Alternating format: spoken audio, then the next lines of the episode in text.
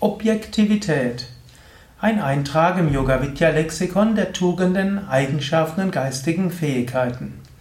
Objektivität zählt zu wichtigen Grundeigenschaften, wichtigen Fähigkeiten, die ein Mensch entwickeln kann und wo es insbesondere in bestimmten Kontexten besonders darum geht.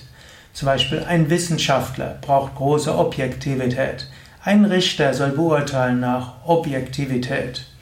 Letztlich auch äh, Führungspersönlichkeiten, Menschen in wichtigen Entscheidungsgremien ist auch wichtig, dass sie nach objektiven Gesichtspunkten handeln und nicht aus Kränkungen heraus. Aber zunächst mal, was heißt überhaupt Objektivität? Objektivität kommt ja von dem Wort Objekt und Objekt ist eine Sache, ein Ding.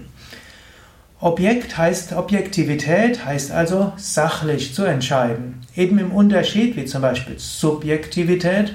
Subjektivität ist so mehr von sich aus, von seinem eigenen Nutzen aus und was man selbst will. Hm? Objektivität heißt mehr, was sachlich angemessen ist. Objektivität ist auch das Gegenteil von Emotionalität. Man handelt und entscheidet nach objektiven Gesichtspunkten und nicht aus einer momentanen Emotion heraus. Objektivität ist als solches eine Tugend. Objektivität kann aber auch zu kalt werden. Objektivität ist zum Beispiel gerade in der, auf dem Gebiet der Justitia, der Justiz, der Gerechtigkeit wichtig.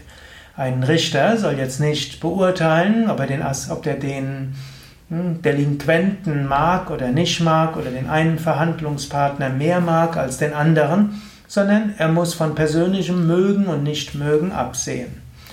Genauso auch, angenommen, eine Führungskraft hat mehrere Mitarbeiter, muss auch eine gewisse Objektivität dort sein. Wenn irgendwo das Gefühl ist, dass jemand, ohne es zu verdienen, Chefs Liebling ist, dann ruiniert das letztlich die Arbeitsatmosphäre.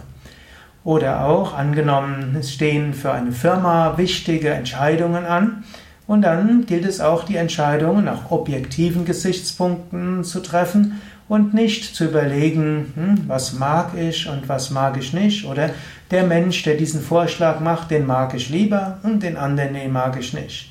Also eine gewisse Objektivität ist notwendig. Aber der Mensch ist eben auch ein Mensch und er ist deshalb ein Mensch und keine Maschine, weil zusätzlich zu Objektivität auch anderes noch wichtig ist, andere Gesichtspunkte. Manchmal gilt es tatsächlich, subjektive Gesichtspunkte zu berücksichtigen. Es nutzt nichts, wenn objektiv irgendetwas richtig ist, aber nachher keiner da ist, der es umsetzen kann oder will. Es nutzt auch nichts, das zu tun, das tun zu wollen, was objektiv gut ist und kein anderer mag es. Dann kann man sagen, ne, könnte sagen, ja, der objektive Gesichtspunkt muss auch erweitert werden. Man hm, kann sagen, objektive Gesichtspunkte sind manchmal eine Verengung. Und eigentlich, wenn jemand im Namen der Objektivität sagt, so muss es sein, und andere der Subjektivität beschuldigt, dann heißt es manchmal eine begrenzte Objektivität. Denn zur Objektivität gehört natürlich auch, sind andere bereit, es umzusetzen? Ist es realistisch, es umzusetzen? Welche Auswirkungen und Konsequenzen hat es? Und so ist manchmal eine gewisse Subjektivität und manchmal auch ein gewisses Fühlen, ein gewisses Einfühlungsvermögen, manchmal ein gewisser Instinkt und Intuition besser als rein rational objektive ja, Entscheidungen. Der Mensch hat nämlich in seinem Fühlen, in seiner Intuition ein sehr viel größeres Wissen, als es verstandesmäßig geht.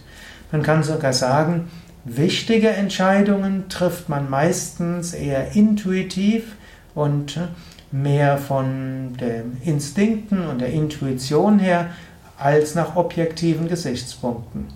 Objektive, nachvollziehbare Gesichtspunkte sind eher solche, die man immer wieder überlegen kann, sind solche, die Hilfe sein können, eine Art Input für den menschlichen Geist. Und der menschliche Geist entscheidet dann, von übergeordneten Gesichtspunkten, nicht nur den objektiv nachvollziehbaren.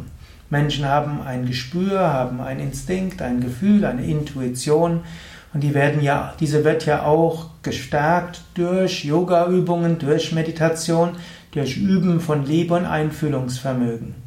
Und so ist Objektivität etwas, was in bestimmtem Rahmen wichtig ist, aber in anderen Rahmen auch ergänzt werden muss durch Subjektivität, Liebe, Einfühlungsvermögen und Flexibilität.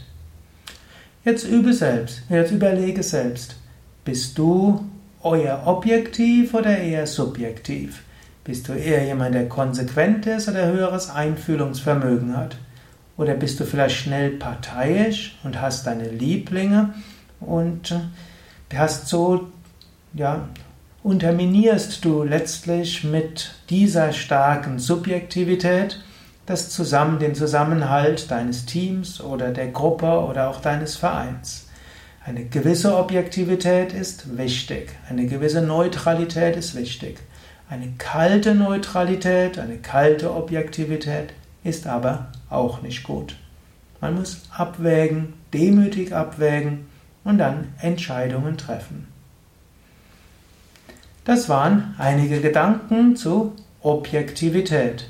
Sachlichkeit, die Fähigkeit, gute Entscheidungen zu treffen. Mehr Informationen auf www.yoga-vidya.de